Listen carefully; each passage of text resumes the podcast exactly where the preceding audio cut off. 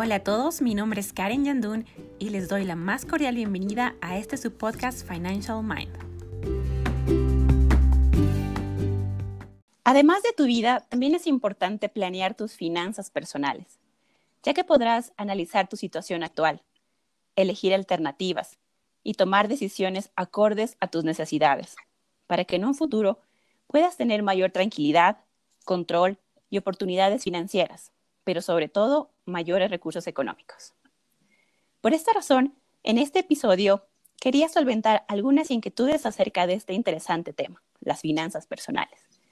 Gracias a la colaboración de nuestro invitado especial del día de hoy. Permíteme presentarles a Galo Sánchez, quien es Master in Business Administration y actualmente es socio consultor de IDEA, consultores estratégicos, y un excelente profesor del área de finanzas en la Pontificia Universidad Católica del Ecuador. Bienvenido, Galo. Es un gran honor tenerte en este espacio en donde episodio a episodio seguimos generando nuevas ideas. Bienvenido. Muchísimas gracias, Karen. Para mí más bien es del honor eh, el, volver a, tener la oportunidad de conversar contigo, tal cual como, lo hicimos en años anteriores en, la universidad. Eh, ¿Cómo no dar una mano y llegar con este mensaje de finanzas personales cosa que la vengo haciendo en los últimos seis años, eh, recalcando lo importante de tener herramientas que nos permitan mejorar el manejo de nuestras finanzas personales. Bueno, yo creo que para empezar todos estarán preguntando, ¿y qué son las finanzas personales? ¿Cómo nos podría definir este concepto? Fácil, Karen. Las finanzas personales es el, el saber que los ingresos son limitados y que las necesidades son extensas. Si nosotros no llegamos a, determinar qué gastos son necesarios y cuáles no, nunca nos va a terminar de alcanzar el dinero. Conclusión, el, uno de los parámetros más importantes de las finanzas personales es de saber controlar nuestros gastos y enfocarlos en función de los ingresos que nosotros tenemos. Ahí, ahí vienen muchas fallas que comete la familia ecuatoriana y las personas en general, ¿no? Eh, y, te voy a dar de, ejemplo eh, algo, algo introductorio. Eh, yo tuve la oportunidad de trabajar con la superintendencia de bancos para crear los documentos que hoy son base de la capacitación en, finanzas personales por parte de la superintendencia, valga la redundancia. y cuando comenzamos el estudio, lo primero que nos dimos cuenta es que hay muchas personas que no saben ni cuánto ganan. Es decir, que su problema en el manejo de sus finanzas personales comienza en no saber cuáles son el total de sus ingresos. El problema no es cuánto, cuánto gastan, cuánto ahorran, sino no saber ni siquiera cuánto realmente ganan. Y ahí vienen unas dinámicas muy simpáticas en el ecuatoriano. Por ejemplo, el creer que parte de sus ingresos es tener el acceso a una tarjeta de crédito. En vez de contemplar que esta tarjeta de crédito es deuda, no es un aumento de sus ingresos. Entonces, mira, como de un concepto que parecería muy simple como el manejo de mis ingresos, se va complicando todo hasta el punto de confundir un ingreso con una deuda. Eh, eso es, en resumen, lo que yo he podido eh, identificar desde el concepto hasta la realidad, lo que pasa en nuestras familias ecuatorianas. Qué interesante lo que nos dices. Yo creo que este concepto nos lleva a otra inquietud. Es cuál sería el proceso, ¿no? Para una persona realizar un análisis tanto de sus ingresos, gastos. Tal vez existen herramientas, existen software, o, o cómo deberían hacerlos. ¿Qué nos recomienda? Yo creo que todo parte de algo que lamentablemente no todos los, humanos tenemos, ¿no? Eh, el, más, más no común de los sentidos del sentido común. Eh, si yo gano 100, es ilógico que me gaste 200. Si yo gano 300, es ilógico que me gaste 1000. Solo por sentido común yo debería saber que si yo gano 100, manejar bien mis finanzas personales es gastarme 99.9. ¿Por qué? Porque no me estoy pasando del total de mis ingresos. Eh, a la final del día, las personas entramos en una vorágine de querer eh, tener muchas cosas y no validamos entre dos cosas importantes. ¿Qué es necesario y qué no es necesario? Si nosotros eh, tuviéramos más abierto el sentido de decir qué es necesario, nuestros gastos deberían estar enfocados a ese necesario. Y evitaríamos las cosas que no son necesarias en función de qué? Mejorar nuestra calidad de vida. Eh, por decirte algo, con, dos cosas que parecerían que son necesarias. Tener, una, tener un, un bien y tener un vehículo. El uno es necesario, la vivienda. El vehículo parecería que también es necesario. Sin embargo, eh, yo he visto en muchos casos que hay un carro parqueado fuera de una casa, eh, último modelo, excelente vehículo, caro el vehículo, y posiblemente puede llegar a ser hasta más caro que la casa. Estoy perdiendo dinero. ¿Por qué me estoy dando ese gusto de tener ese bien tan caro que no va en relación a mis reales ingresos? No, no tiene lógica. Sin embargo, así actuamos. Sin embargo, actuamos. Por eso te digo, para mí la base de, de las finanzas personales, antes que un software, que una herramienta, es comenzar por el sentido común y delimitar qué es necesario. Yo debo sentarme con yo qué necesito. Ahí le pongo un slash y digo, ¿qué necesito? Slash, ¿para qué ahorro? Y ahí viene otra dinámica de cosas importantes. Sí, realmente muy de acuerdo con, lo que nos comenta. Yo creo que es indispensable que cada persona, ¿no? En retrospectiva, analice realmente qué es necesario, porque estamos en una época de consumistas, ¿no? en que vemos que apenas un bien está un poquito ya viejo y queremos cambiarlo, no se, no se diga en moda. Y también ahí recae el tema del uso de, la tarjeta de crédito, ¿no? Porque como, como tú lo mencionaste antes, pensamos que es un, es un dinero que lo tenemos en ese momento, pero no nos damos cuenta que es una cuenta que tenemos que, que devengar luego. Y ahí empiezan los problemas, ya que no tenemos organizados nuestras cuentas. Y topando un poquito el tema del ahorro, ¿cuál sería la recomendación para todos los ecuatorianos para que tengamos esta buena costumbre? Ya que yo creo que actualmente la mayoría de familias no lo hace o no lo cree prioritario. ¿Qué nos, qué nos dirías? Mira, Karen, eh, definitivamente el ahorro es uno de los puntales principales de las finanzas personales. Y quiero darte un dato. Nosotros hicimos una encuesta a 5.000 ecuatorianos y preguntamos temas de ahorro yo me voy a quedar con la parte más que más me golpeó.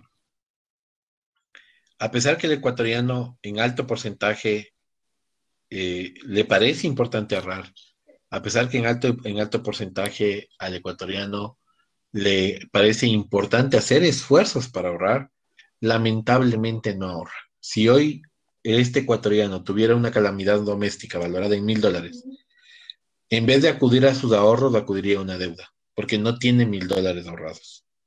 Para unos parecerá mucho, para otros parecerá poco, dependiendo de sus salarios. Sin embargo, eh, esos mil dólares en la época que hicimos la encuesta estaba ligado a tener tres salarios básicos. Imagínate más o menos hace cuánto tiempo es esto, era cuando el, el salario básico era 330 dólares. Si multiplico por tres da 990 y no teníamos guardado tres sueldos.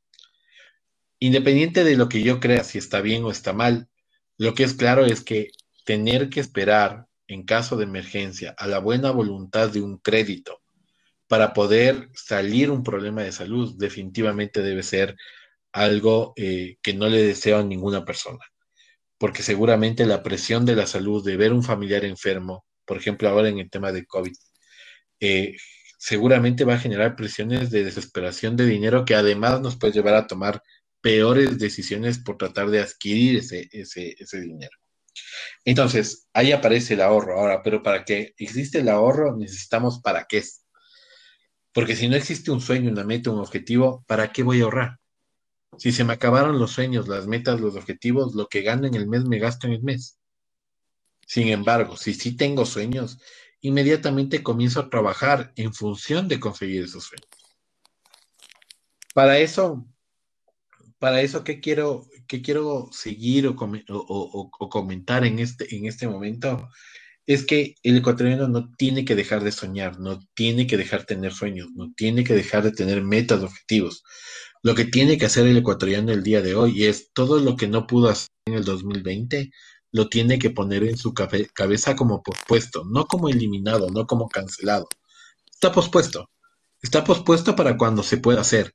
Y más bien ese posponer nos está abriendo una ventana gigante de oportunidades financieras en las cuales si yo comienzo a mejorar mis ingresos y yo comienzo hoy a tener eh, una, un nivel de, de, preocupación menor a la del mes de marzo, abril de la pandemia, definitivamente ya tengo que comenzar con esos recursos a ver cómo, cuánto necesito de ellos para poder lograr esa meta, sueño, objetivo de mediano plazo. Ese meta, sueño, objetivo que está pospuesto, ¿sí? Eh, la gente muchas veces no ahorra por, por, desconfianza en las instituciones financieras. Y la verdad es que no hay razón para desconfiar. Hoy vivimos, eh, a pesar de la pandemia, con, un, eh, con instituciones financieras sólidas que nos ofrecen N cantidad de productos para poder ahorrar. Sobre todo me quedo con uno que se llama ahorros futuros o ahorros programados, en la cual yo decido pasar un pedacito de mi plata de mi cuenta principal a eh, un fondo específico para cumplir un sueño específico. Puede ser educación, puede ser viajes, puede ser casa, puede ser vehículo, pero yo le paso a ese fondo específico, que me ayuda el banco a setear, a parametrizar, a, tener claro que ese fondo es para eso. Yo, por ejemplo, tengo un fondo de estos, pero para emergencia. Ahí está eh, creciendo mi fondo de emergencia, porque después de la pandemia me di cuenta que no era necesario solo tener, por ejemplo, un sueldo, sino que era necesario tener un poco más, porque a pesar que me dio un respiro, un sueldo, posiblemente eh, hubiese sido mejor si tenía dos o tres.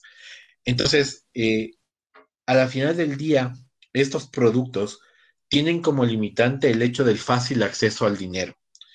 Eso no quiere decir que no es su dinero que está confiscado o tiene alguna penalidad, nada que ver. Lo que hace es que normalmente ya nos acostumbramos a hacer todos nuestros nuestras operaciones por redes, por, por, mecanismos de la, de la misma institución financiera. Nos hemos acostumbrado a que la cuenta de ahorros parezca una cuenta corriente porque con la tarjeta de débito podemos pagar en todo lado. Este tipo de cuenta no tiene una tarjeta de débito, no tiene la posibilidad de sacar el dinero por transferencias. Lo que sí tiene es la posibilidad de que usted cancele el producto y retire todo el dinero en cualquier momento en ventanilla. Pero eso de ya gastarse el tiempo de ir a la ventanilla y sacarlo, seguramente me hace pensar dos veces. Sin embargo, a la final del día, todo esto que hemos hablado del ahorro termina en una sola conclusión, Karen. Es, hay que tener sueños, hay que tener metas, hay que tener objetivos. Si yo no sueño, si yo no tengo una meta de mediano plazo, si yo no tengo un objetivo de mediano plazo, a la final del día el dinero que gano me lo voy a gastar en trivialidades que no que no tienen un mejoramiento de mi calidad de vida. Básicamente, ¿por qué? Básicamente porque no hay una meta. Vuelvo al inicio. No hay una meta, no hay un objetivo. Qué maravilloso tener la meta de una buena jubilación, por ejemplo. Qué maravilloso poner la meta de la jubilación. Eh, si yo te preguntara a ti, Karen, ¿a qué edad sería bueno comenzar a ahorrar para la jubilación? ¿Tú qué opinas? ¿Tú a qué edad comenzarías a preparar tu fondo de jubilación? Pues lo hice desde que recibí mi primer cheque del sueldo. Siempre he tenido como una meta no financiera, al menos el 10 o el 20%. Tengo por eso dos cuentas porque me gusta distribuir, ¿no? Para los gastos que son mensuales y un poquito de mi ahorro para luego, como, como, como dices tú, ¿no? Es importante tener una meta.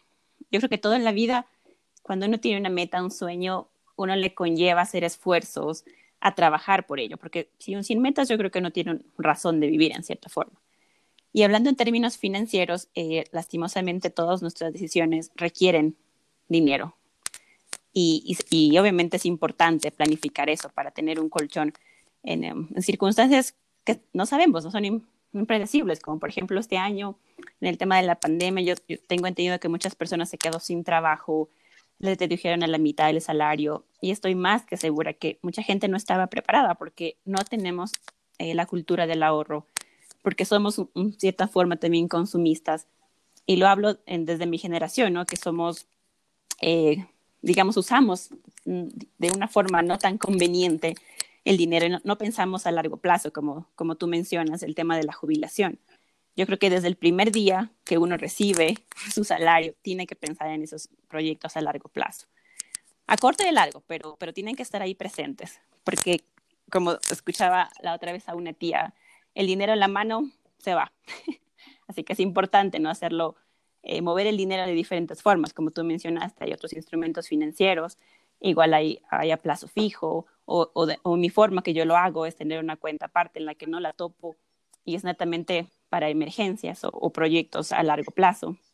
Entonces yo creo que el tema del ahorro es fundamental, es imprescindible que toda persona, tanto de pequeños a grandes, debemos tener en cuenta y también enseñarles desde pequeños, porque yo aquí le cuento una anécdota. Yo tenía mi abuelito que, que yo tenía ciertas habilidades, digamos, para cantar cuando era pequeña. Y en cada programa de Navidad, de la Madre, yo esto. Y, y mi abuelo me inculcó siempre dándome un sucre en ese entonces. Y desde ahí yo tenía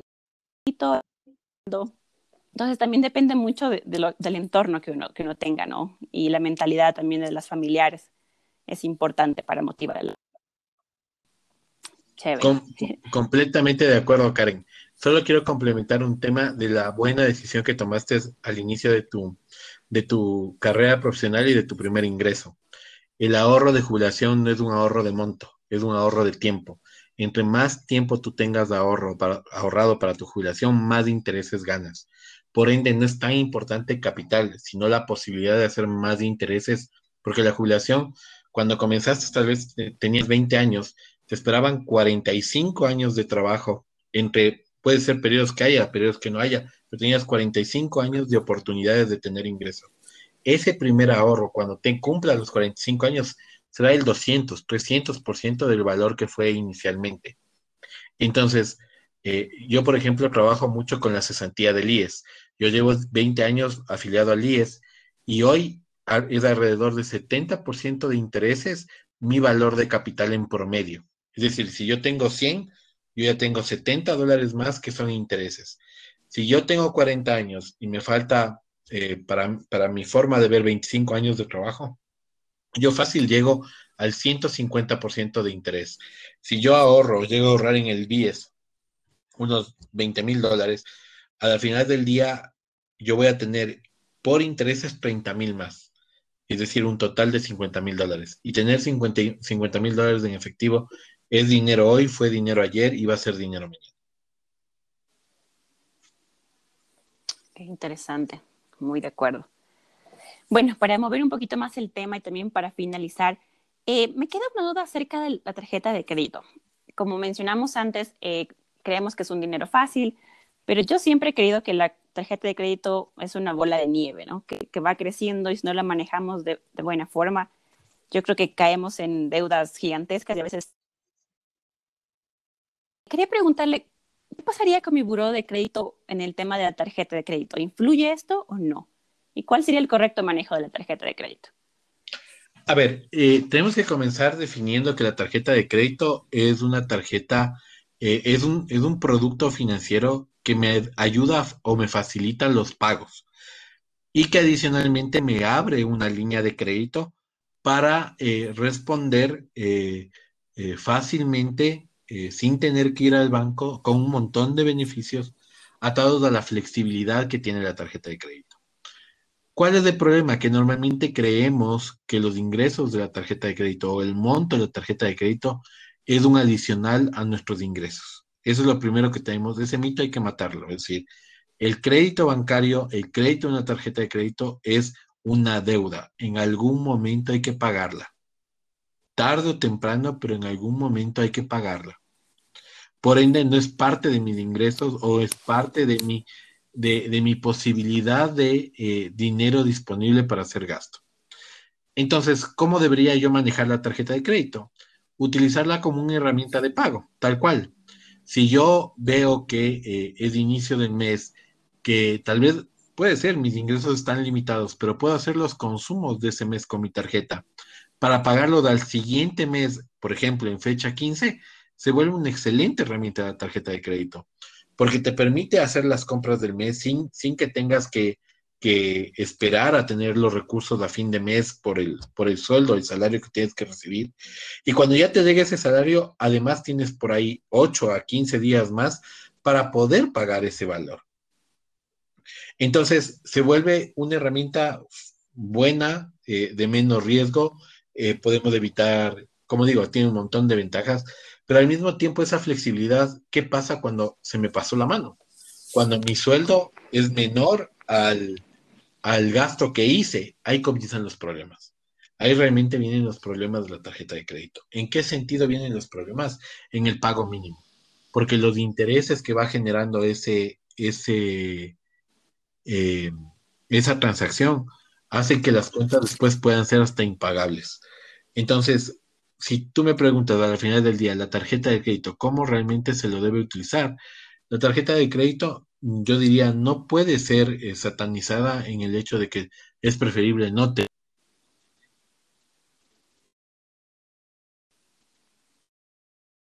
Sí tengo que estar consciente que es una de mi parte y esa responsabilidad está atado al pago cumplido de los haberes que he usado y que no son míos, sino que es una línea de crédito, crédito que me ha dado el banco. Si yo tengo el concepto claro de ese tema, puedo financiarme a tres meses, a seis meses, a doce meses, pero debo cumplir todos mis pagos completos cada cierre de mes. Así, yo estoy utilizando muy bien las tarjetas de crédito, no genero un, un, crédito de mora, no, eh, un interés de mora, no, no genero una distorsión en el manejo de mis finanzas y sobre todo no llego a empeñar mucho de mis ingresos al pago de intereses que normalmente puede llegar a pasar con una tarjeta de crédito. Entonces, eh, ese más o menos debería ser el camino correcto para adquirir y tener una tarjeta de crédito. Perfecto, clarísimo. Porque como decías, ¿no? Hay, mucha gente que la sataniza la, la tarjeta de crédito, es como que no, no, imposible, porque luego es una deuda que no se puede pagar y los bancos nos, compran, nos cobran servicios bancarios, intereses altísimos. Pero sí es importante, realmente es una herramienta que, que si se la puede usar es de grandes beneficios. Bueno, para finalizar, me gustaría preguntarte, ¿qué consejo les darías a todos aquellos que quieren mejorar sus finanzas?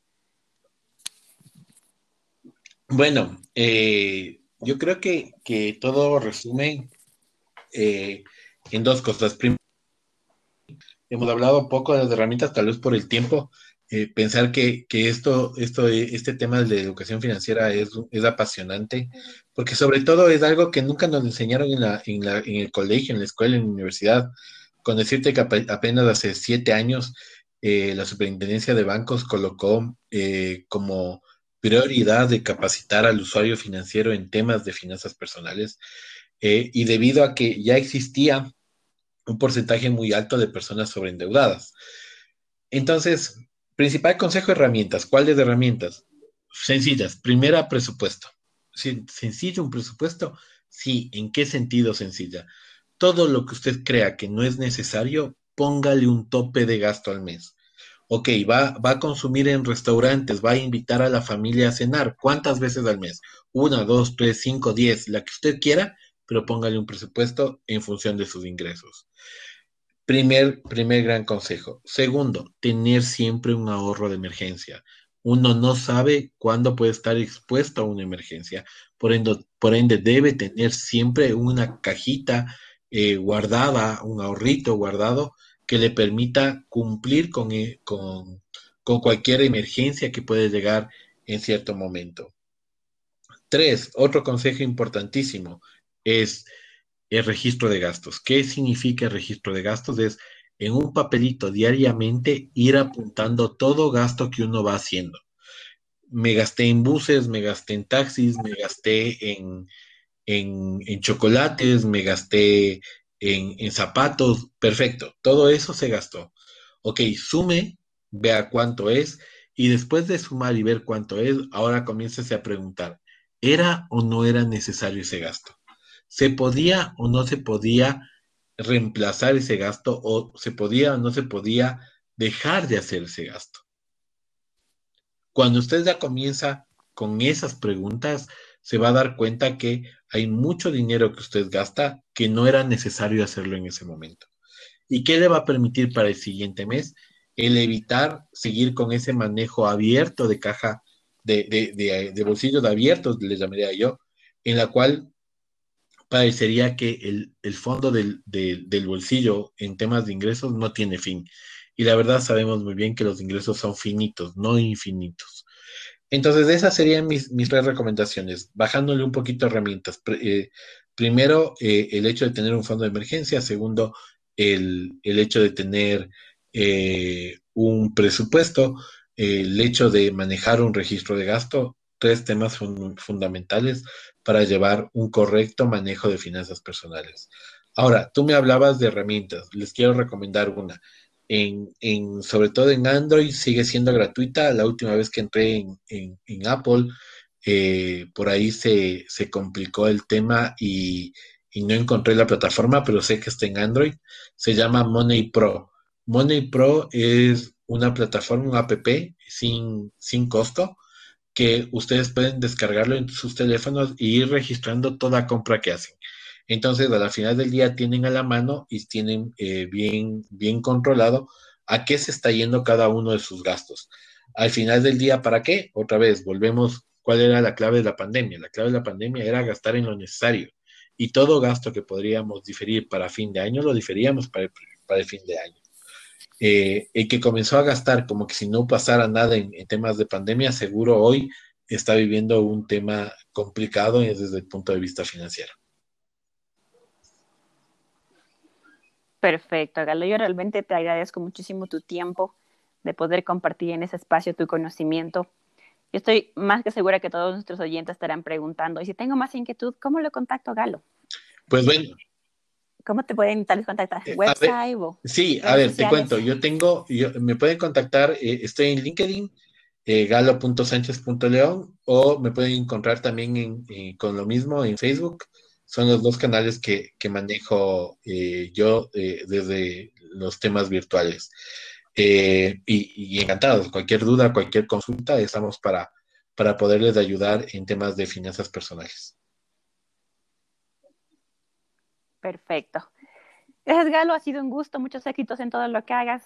Igual, Karen, para ti. Un abrazo. Chao, chao. Como siempre, para mí ha sido un gran placer poder compartir este espacio con ustedes. Les envío todo mi cariño y toda mi buena vibra para todo lo que hagan. No se olviden de seguirme en Instagram como financial-mind-podcast. Hasta la próxima.